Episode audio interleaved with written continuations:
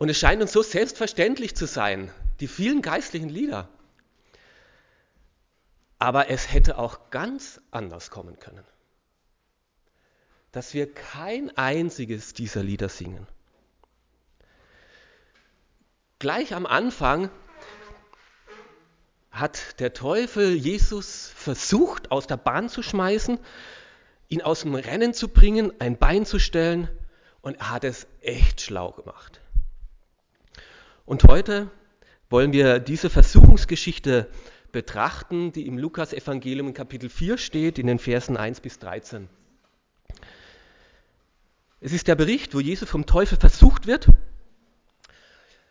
Und wir machen etwas weiter in unserem Lukas-Projekt. Wir wollen ja zwischen Weihnachten und Ostern einmal einen Gang durch das Lukas-Evangelium machen, die wichtigsten Stellen herausnehmen.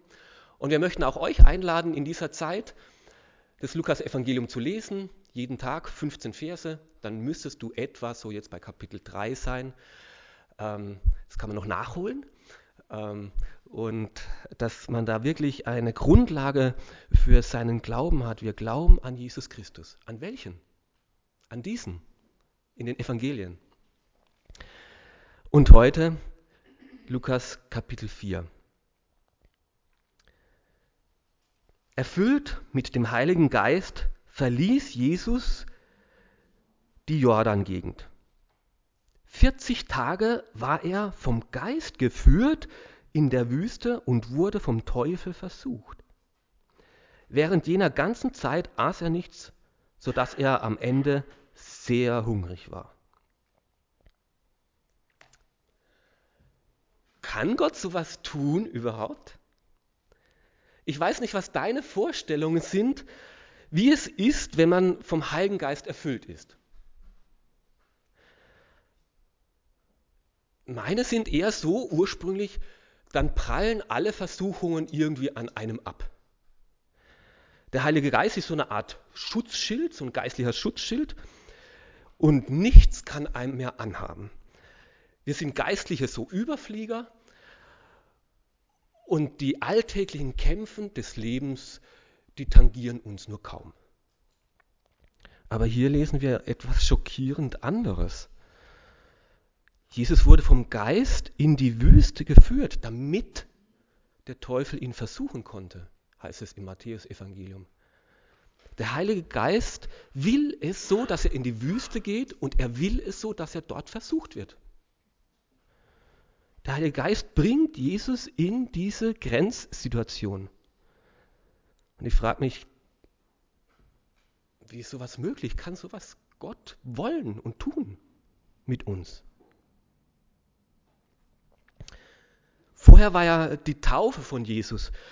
Und die Taufe war für Jesus so ein richtiges Highlight. Er hat Gottes Gegenwart erlebt. Gott hat zu ihm gesprochen. Du bist mein geliebtes Kind.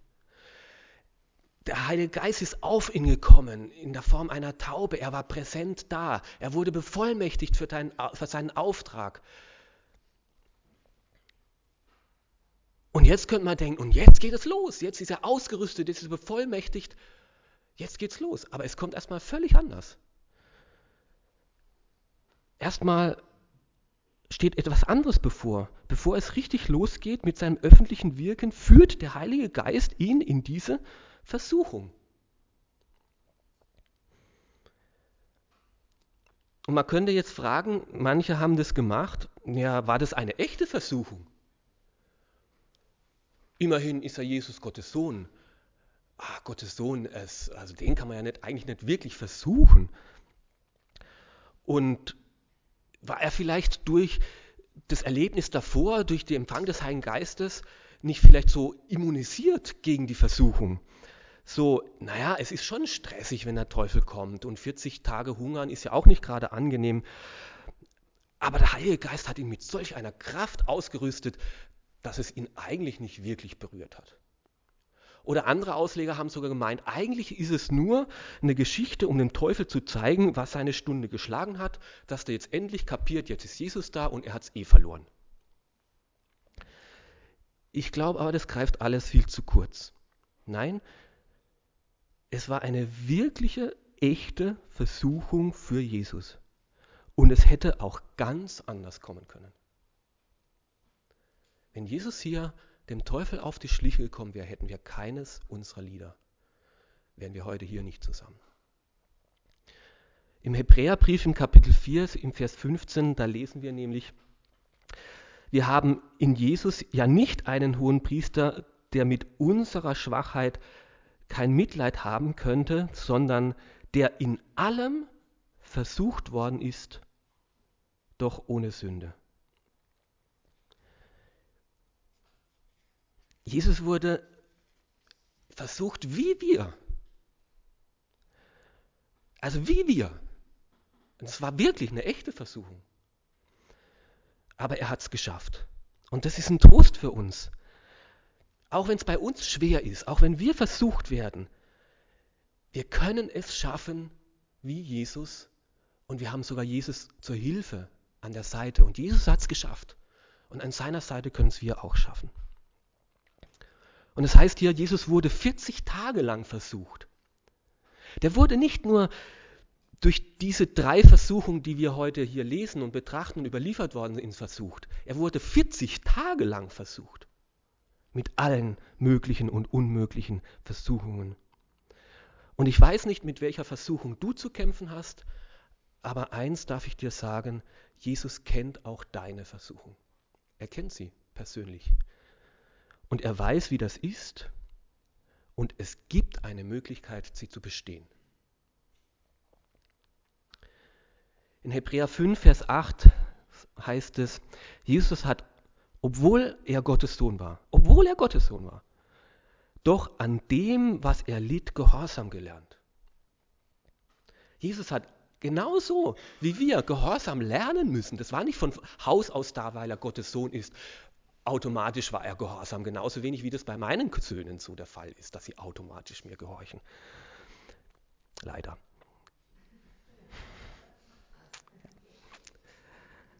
Aber wann und wo hat das Jesus gelernt?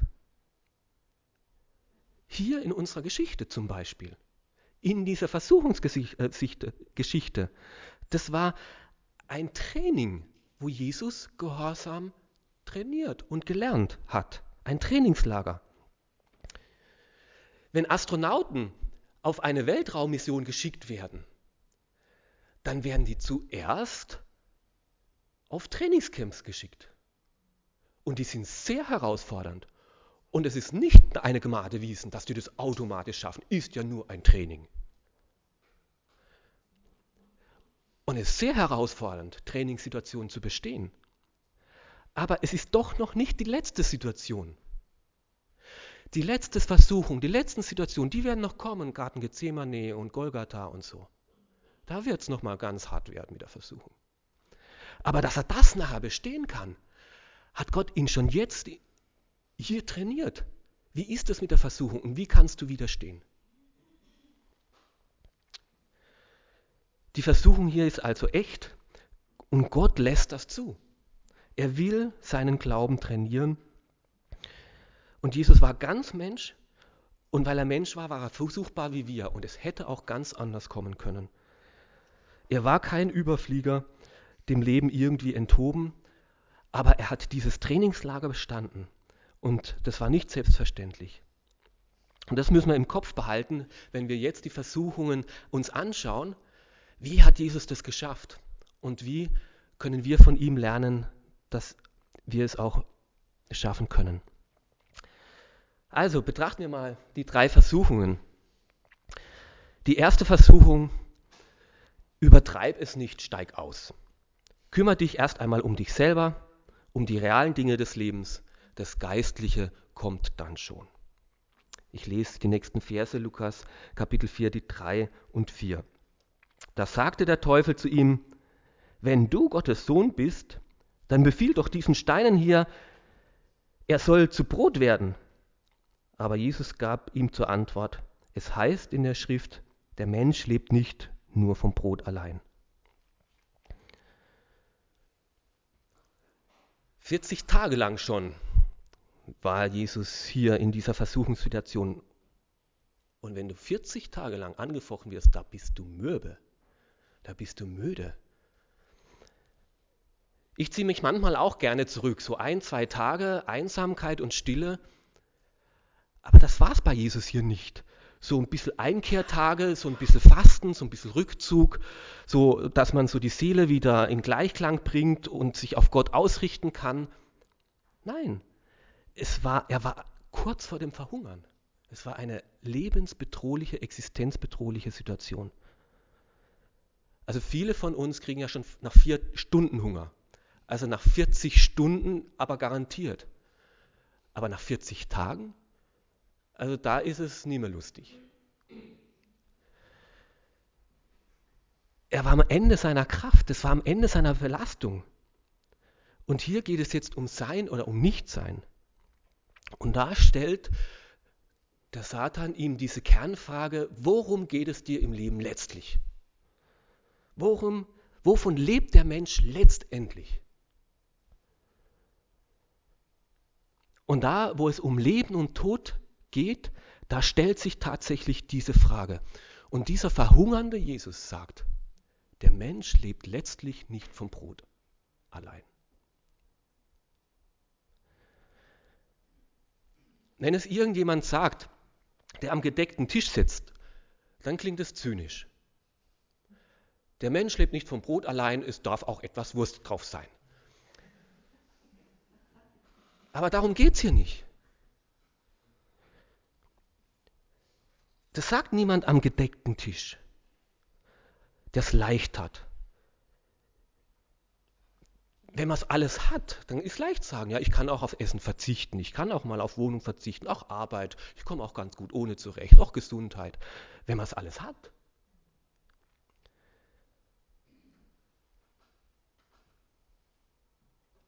Und Jesus war in dieser Situation, wo es überlebenswichtig war, dieses Brot. Und er sagt dennoch, der Mensch lebt nicht vom Brot allein. An anderer Stelle sagt er schon, Brot ist sehr wichtig. Betet darum. Bittet den himmlischen Vater, Vater, unser tägliches Brot gib uns heute. Und auch bei der Speisung der 4000, bei der Speisung der 5000, da kümmert er selbst sich darum, dass die Menschen nicht verhungern, sondern Brot haben. Gebt ihr ihnen zu essen. Er sagt nicht, ja, jetzt haben Sie meine Predigt gehört, ich kümmere mich um die geistlichen Dinge, die rein menschlichen Sachen, die sind, ach, das ist mir zu, wichtig, äh, zu niedrig, um, um Essen und da muss man sich nicht kümmern. Sagt er nicht. Aber da war es genau umgekehrt. Das waren ja gerade Menschen, die ihre Arbeit verlassen hatten und gesagt haben, uns ist es wichtiger, jetzt Jesus Wort zu hören. Wir leben doch nicht vom Brot allein. Wir wollen, wir brauchen die Gemeinschaft mit Gott. Und deswegen gehen wir zu Jesus um die Gemeinschaft. Und dann hat Jesus sich auch darum gekümmert und hat gesagt, ja, es ist mir sehr wohl wichtig, dass ihr versorgt werdet. Man darf also keine falschen Alternativen da hineinlesen als hätte das Brot keine Bedeutung, als müssten wir sich um das überhaupt nicht kümmern, als ob unsere körperlichen Bedürfnisse nicht wichtig wären. Aber doch, doch bleibt die Frage, was ist letztlich das Wichtigste? Wenn es wirklich vor diese Alternative kommt, meine Gesundheit oder meine Arbeit, meine Sicherheit, meine körperliche Unversehrtheit, meine Familie, ist es das Wichtigste? Oder meine Beziehung und Gehaltensein von Gott? Meine Verbindung mit ihm, mein Reden und Hören von ihm. Ist das wirklich das Wichtigste, das Letzte in meinem Leben? Oder sage ich nein, eigentlich meine Arbeit, wenn es hart auf hart kommt, meine Vorstellungen, mein Wunsch nach Beziehung, mein Satzsein, dass wir es warm haben, dass ich Kinder habe, dass ich gesund bleibe. Ohne Frage, solange es uns Gott schenkt, dürfen wir es genießen. Und es hat seinen Wert. Aber es bleibt, wovon leben wir letztlich? Lebe ich von diesen Dingen? Und es ist gut, wenn wir nicht in dieser letzten Entscheidungssituation stehen. Aber jeder von uns wird immer mal wieder in sein Leben in diese Entscheidungssituation hineinkommen, wo Gott diese Frage stellt. Und der Versucher sie uns stellt, aber Gott es auch zulässt, dass er sie uns stellt. Was ist dir eigentlich letztlich wichtig? Hauptsache satt? Oder Hauptsache mit Gott unterwegs. Hauptsache gesund, egal wie und wodurch. Hauptsache meine Interessen oder die von Gott.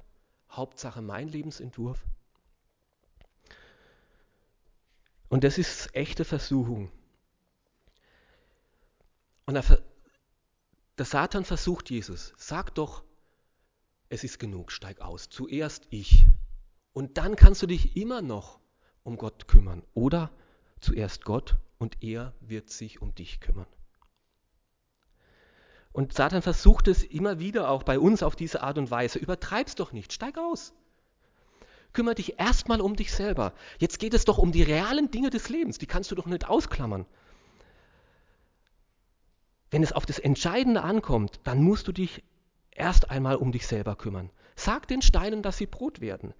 Deine Bedürfnisse sind berechtigt und die sind wichtig. Sag erst einmal, sorg dich erst einmal um dich selbst. Steig jetzt aus. Später kannst du dich immer noch um die Welt kümmern und kannst sie retten. Später. Aber da kannst du immer noch Gutes tun. Aber erst nachdem du dich für dich selbst gesorgt hast. Ist das nicht eine gemeine Versuchung?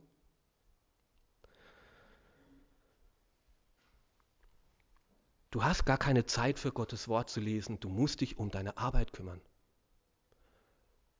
Ich kenne die Versuchung. Und Jesus sagt, nein, die Prioritäten sind für mich klar, ich vertraue Gott und wenn es mich das Leben kostet. Er hat die erste Priorität. Und weil er diese Priorität so klar gesetzt hat, konnte er zum Segen werden für Millionen von Menschen. Nur deswegen konnte er dann später sagen, ich bin das Brot des Lebens. Der geistliche Segen wächst da, wo wir die Priorität so klar auf Gott setzen. Das segnet er. Da, wo sein Vertrauen uneingeschränkt auf ihn gesetzt werden. Da versorgt er auch. Die zweite Versuchung. Mach doch einen Kompromiss. Mach Gutes, aber mach's ohne Gott. Mach's mit mir die Verse 5 bis 8. Der Teufel führte ihn an eine hochgelegene Stelle, zeigte ihm in einem einzigen Augenblick alle Reiche der Erde und sagte, all diese Macht und Herrlichkeit will ich dir geben. Denn mir ist das alles übertragen und ich gebe es, wem ich will. Du brauchst mich nur anzubeten und alles gehört dir. Aber Jesus entgegnete, es heißt in der Schrift, dem Herrn, deinem Gott, sollst du anbeten. Ihm alleine sollst du dienen. Was hat der Teufel hier dem Jesus vorgeschlagen? Jesus, wie wäre es denn, wir stellen das Paradies sofort hier und jetzt her. Ich gebe dir alle Möglichkeiten und du löst das Problem jetzt hier einfach für die Menschen. Mach sie einfach satt. Dann machst du auch alle glücklich. Schaff einfach Frieden für jedermann. Wofür für den Himmel kämpfen? Schaff ihn doch hier. Mach hier auf der Erde das Friedensreich.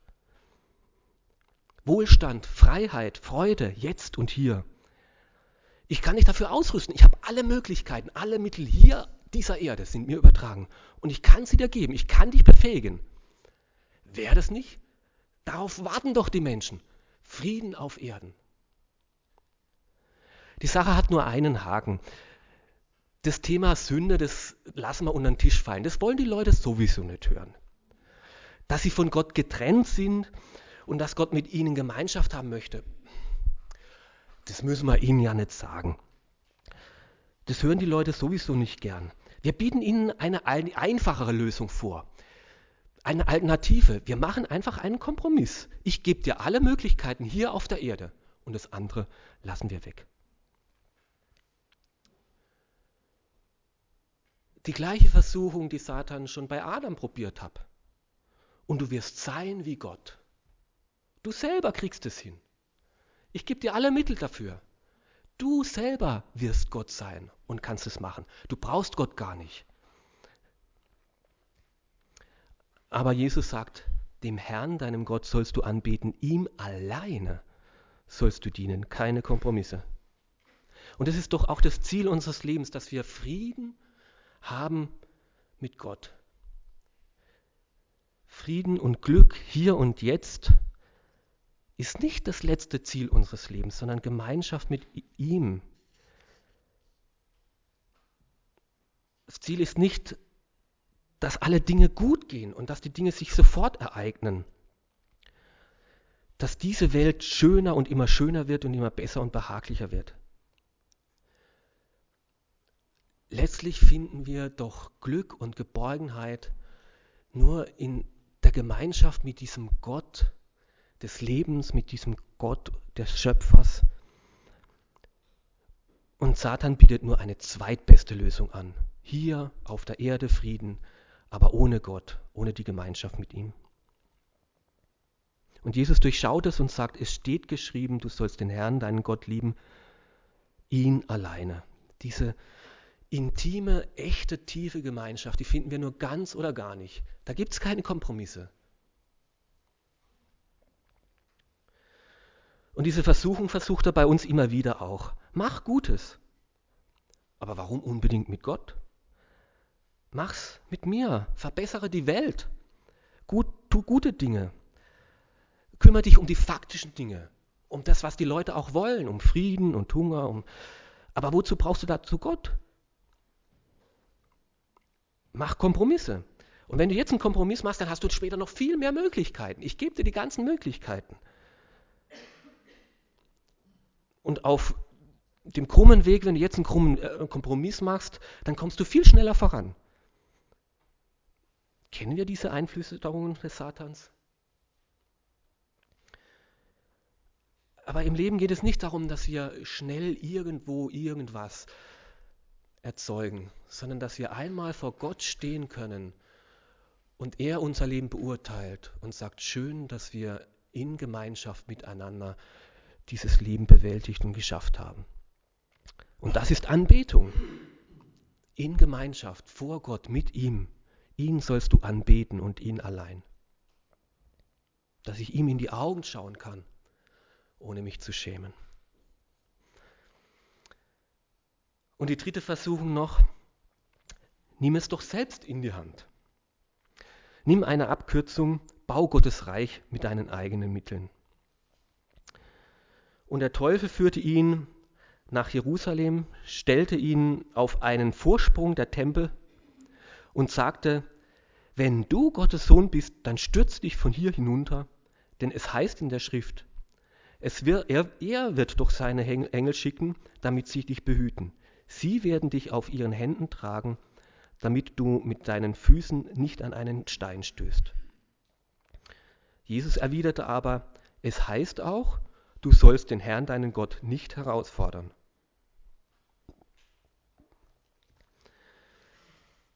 Nimm es selber in die Hand.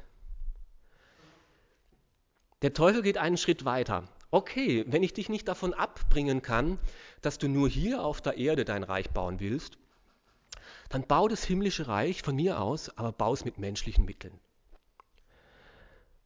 Ich gebe dir einen Tipp, mach's doch anders. Ich habe da eine super Propaganda-Idee. Stürz dich von der Zinne des Tempels und schlagartig wirst du die Massen gewinnen. Wenn heute Staatspräsidenten, sagen wir mal, der Obama würde jetzt äh, nach Österreich kommen, der würde ziemlich sicher nicht nach Kärnten kommen, oder? Also wenn, dann kann er den Auftritt richtig gut inszenieren. Dann steht er am Heldenplatz oder vor dem Schloss Schönbrunn, aber, aber nicht hier bei uns vom Landhaushof. Und damit jedem von Anfang an klar ist, bei jedem Bild, da passiert jetzt was Epochales, was Wichtiges. Und das Ganze in unseren Filmen, woher kommt es, dieser Batman und Superman, die da aus dem Himmel herabfliegen und die Menschen befreien und lösen, erlösen? Mach's doch so. Und der Teufel sagt zu Jesus, also wie das bisher bei dir so gelaufen ist, so mit Bethlehem und Zimmermann in Nazareth, Also gelinde gesagt, schlechte Regie. Ich sag dir mal, wie man das viel besser machen kann. Fasziniere die Menge. Gewinne sie. Und dann gleich weltweit. Du musst nur eine super Show bieten, eine Attraktion und die Massen werden dir zu Füßen liegen. Und es gibt genug solche Vorstellungen. Der Erlöser muss so sein. Der muss übernatürlich, der muss phänomenal, der muss fantastisch sein. Eben Superman oder Batman, der Retter, der herabgeschwebt kommt, bewahrt wird, übernatürliche Erscheinung. Und alle werden sagen, wow, so haben wir das uns immer vorgestellt, so muss es sein. Und der Teufel sagt, willst du wirklich die mühsame Kleinarbeit da ins Kle äh, Hinterdupfingen rummarschieren, jeden Einzelnen selber überzeugen? Zwölf Jünger, die dich nachher auch noch verlassen? Lohnt sich das? Mach's lieber mit einem super Coup, überwältige die Leute, dann laufen sie dir in Scharen nach. Aber diese Art ist typisch für die falsche Christusse, die in der letzten Zeit kommen werden. Die werden genau so kommen. Propaganda, Massenveranstaltungen, große Shows, groß angelegte Heilungsveranstaltungen, die den Menschen in den Bann ziehen und die Leute manipulieren. Und die Leute werden sagen, so muss es sein, wenn der Messias kommt. Und werden in Massen hinterherlaufen. Aber das ist nicht die Handschrift Jesu. Und es ist auch heute nicht seine Art, wie er Menschen gewinnt überrumpeln, manipulieren, beeindrucken. Und deswegen bin ich auch heute noch Heilungsveranstaltungen äußerst kritisch gegenüber. Wenn da behauptet wird, Gott ist der himmlische Arzt, er meint es gut und deswegen wird er heilen, er wird dich gesund machen, weil er es eben gut meint, wird er sich doch als der Lebendige erweisen und er kann sich doch nicht die Blöße geben, dass er das nicht tut. Der erste Teil stimmt, Gott ist der Arzt und er meint es gut. Aber der zweite Punkt, dass er auf jeden Fall heilen muss, stimmt nicht. Es ist eine Versuchung. Gott muss und ich helfe ihm etwas nach. Durch diese Form, durch dieses Gebet zwinge ich Gott, dass er zum Objekt wird und ich ihm sage, was er zu tun hat. Du sollst aber Gott nicht versuchen. Du sollst ihn nicht erpressen, du sollst ihn nicht zwingen. Das ist Hochmut und Stolz und Gott ist nicht unser Objekt. Jesus dagegen ordnet sich dem Weg und dem Willen seines Vaters vertrauensvoll unter. Und er weiß, es ist schwierig, ich bekomme keinen Applaus, ich, es wird mich sogar mein Leben kosten, dieser Weg. Aber es ist der Wille des Vaters und ich werde ihn gehorsam gehen. Und das ist Versuchung damals wie heute. Auch heute heißt es immer wieder, nimm es doch selbst in die Hand. Kürze den mühsamen Weg ab. Zeig, was du kannst, was du drauf hast. Mach Gott Vorschläge und hilf ihm etwas nach. Bau Gottes Reich mit menschlichen Mitteln. Und Satan kommt so gemein in einem so frommen Gewand mit Bibelversen und es ist ja auch einleuchtend und wir wollen ja die Menschen gewinnen und sie sollen ja auch Gottes Lebendigkeit erleben. Aber wenn unsere Arbeit und unser Dienst und unser Fortkommen als Gemeinde eine höhere Stellung bekommt als Jesus selbst, als Gott selbst, dann haben sich die Prioritäten verschoben. Und so stellt der Text auch uns heute die Frage, wo sind wir versucht? Was ist deine Versuchung am meisten? Übertreibe es nicht, das ist schon genug, du hast dich schon genug eingesetzt. 39 Tage sind genug. Brich's jetzt ab. Steig aus, kümmere dich um die realen Dinge des Lebens. Deine Bedürfnisse haben Recht. Sorg du selber drum, wenn es Gott nicht tut. Oder eben mach Kompromisse. Der Zweck heiligt die Mittel. Ich gebe dir alles, was du willst, nur ohne Gott. Mach's mit mir gemeinsam. Oder nimm's selbst in die Hand. Hilf Gott etwas nach. Bau Gottes Reich mit menschlichen Mitteln. Ich finde, es sind echt gemeine Versuchungen.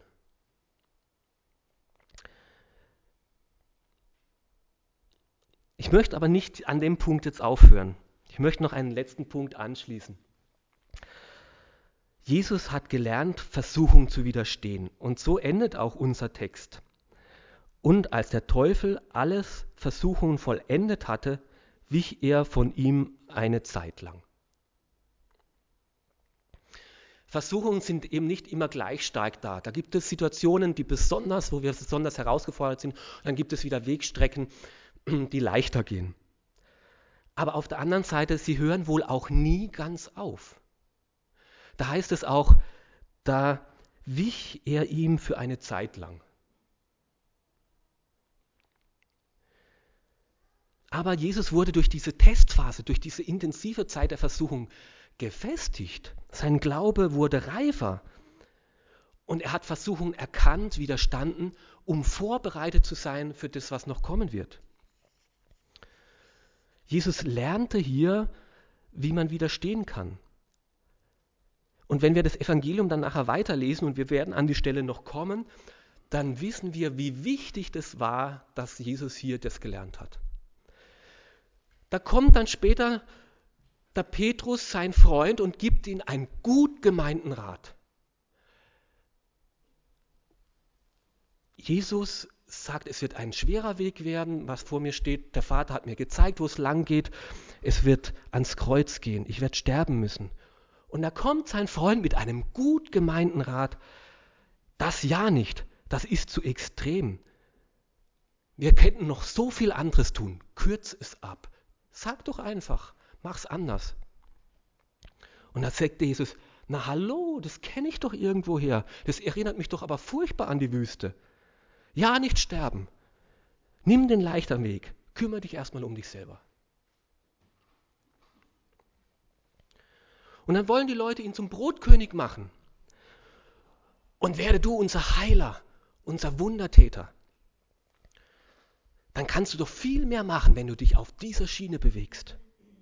Und dann kommen die römischen Soldaten und nehmen ihn fest. Und Petrus schlägt rein mit dem Schwert. Und Jesus muss sagen, meint ihr nicht, ich könnte nicht Legionen von Engeln herbeirufen? Einfach nur ein Zauberspruch und das Problem ist gelöst. Und Jesus hätte es tun können. Und warum hat er es da, da nicht getan? Weil er es schon gewusst hat. Ich habe das doch schon mal durchdiskutiert. Ich werde nicht den leichteren Weg gehen, auch wenn es schwer wird. Der Wille Gottes kommt zuerst. Ich nehme keine Abkürzung. Ich mache es ganz mit Gott. Und dann kommen noch am Schluss die Spötter am Kreuz. Wenn du Gottes Sohn bist, anderen hast du geholfen, und dann beweise es und hilf dir selbst und steig vom Kreuz runter. Guckt euch mal diesen Sprücheklopfer an. Hätte Jesus das machen können? Eine Kleinigkeit. Aber er kannte die Versuchung. Nimm es selber in die Hand. Mach es auf deine Art und Weise. Bau Gottes Reich mit deinen eigenen Vorstellungen. Und so musste sich der Glaube von Jesus immer und immer wieder bewähren, aber er hat es gelernt, gehorsam zu sein. Schritt für Schritt. Und er hat es nicht gelernt am Schreibtisch, er hat es nicht gelernt im Gespräch mit seinen Freunden. Er hat es in dieser Versuchungssituation gelernt. Und Jesus wurde nicht gezwungen von Gott, du musst das jetzt lernen. Du hast keine andere Wahl. Jesus hätte immer eine Wahl gehabt. Es hätte auch völlig anders kommen können. Gott zwingt nie. Gott lässt immer die Freiheit, lässt immer die Wahl. Aber er hofft und er ringt darum und der Heilige Geist möchte uns die Kraft geben, dass wir in diesen Versuchungssituationen ein Ja finden. Ich bin dir gehorsam. Ich setze meine Priorität ganz bei dir. Du zuerst. Gehorsam hier. Ich könnte auch anders, ja. Aber letztlich vertraue ich doch dir, dass du es gut meinst und dass du mich hältst und mich versorgst und ich höre nicht auf meine eigene Stimmen. Ich höre nicht auf die Stimmen, die Einflüsterung des Teufels. Dein Wille geschehe. Und es braucht echt immer wieder Demut, echtes Vertrauen, echte Unterordnung. Er wird handeln zur rechten Zeit. Er wird mich versorgen. Er wird sich darum kümmern. Aber weil Jesus das so gelernt hat und durchgezogen hat, Gehorsam konnte er und durfte er dann auch im Auftrag Gottes am Ende seines Lebens sagen, mir ist gegeben alle Gewalt im Himmel und auf Erden. Und er musste nicht sagen, ich habe sie mir genommen, selbstständig, diese Gewalt. Mir ist sie gegeben worden. Gott hat sie mir gegeben. Ich habe sie mir nicht an mich gerissen. Und mir ist gegeben alle Gewalt im Himmel und auf Erden. Der Teufel wollte mir nur die Gewalt auf der Erde anbieten. Aber weil ich gehorsam war, hat Gott mir alle Gewalt im Himmel und auf der Erde angeboten. Welche Konsequenzen hätte das gehabt, wenn Jesus hier der Versuchung erlegen wäre? Unvorstellbar. Aber auch welchen Segen hat es gehabt, weil er diese Versuchungssituation durchstanden hat. Und dieser Jesus steht uns zur Seite, der diese Prüfungen bewältigt hat und will auch uns zur Seite stehen und uns helfen in unseren Versuchungssituationen. Und wir können uns nicht ermessen, welcher Segen erwachsen kann, wenn wir ihm ganz gehorsam sind. Vielleicht kennt ihr viele von uns noch die alte Missionarin Marie Wieder. Ihr eins ihr Lieblingslieder war. Was könnte Gott aus deinem Leben machen, wenn du ihn nur Herr sein lässt, ganz und gar? Vertrau dich ihm an und du wirst sehen, der Herr führt wunderbar. Was könnte Gott machen aus unserem Leben, wenn wir ihn nur ganz Herr sein lassen, ganz und gar? Vertrau dich ihm an und du wirst sehen, der Herr führt wunderbar. Amen.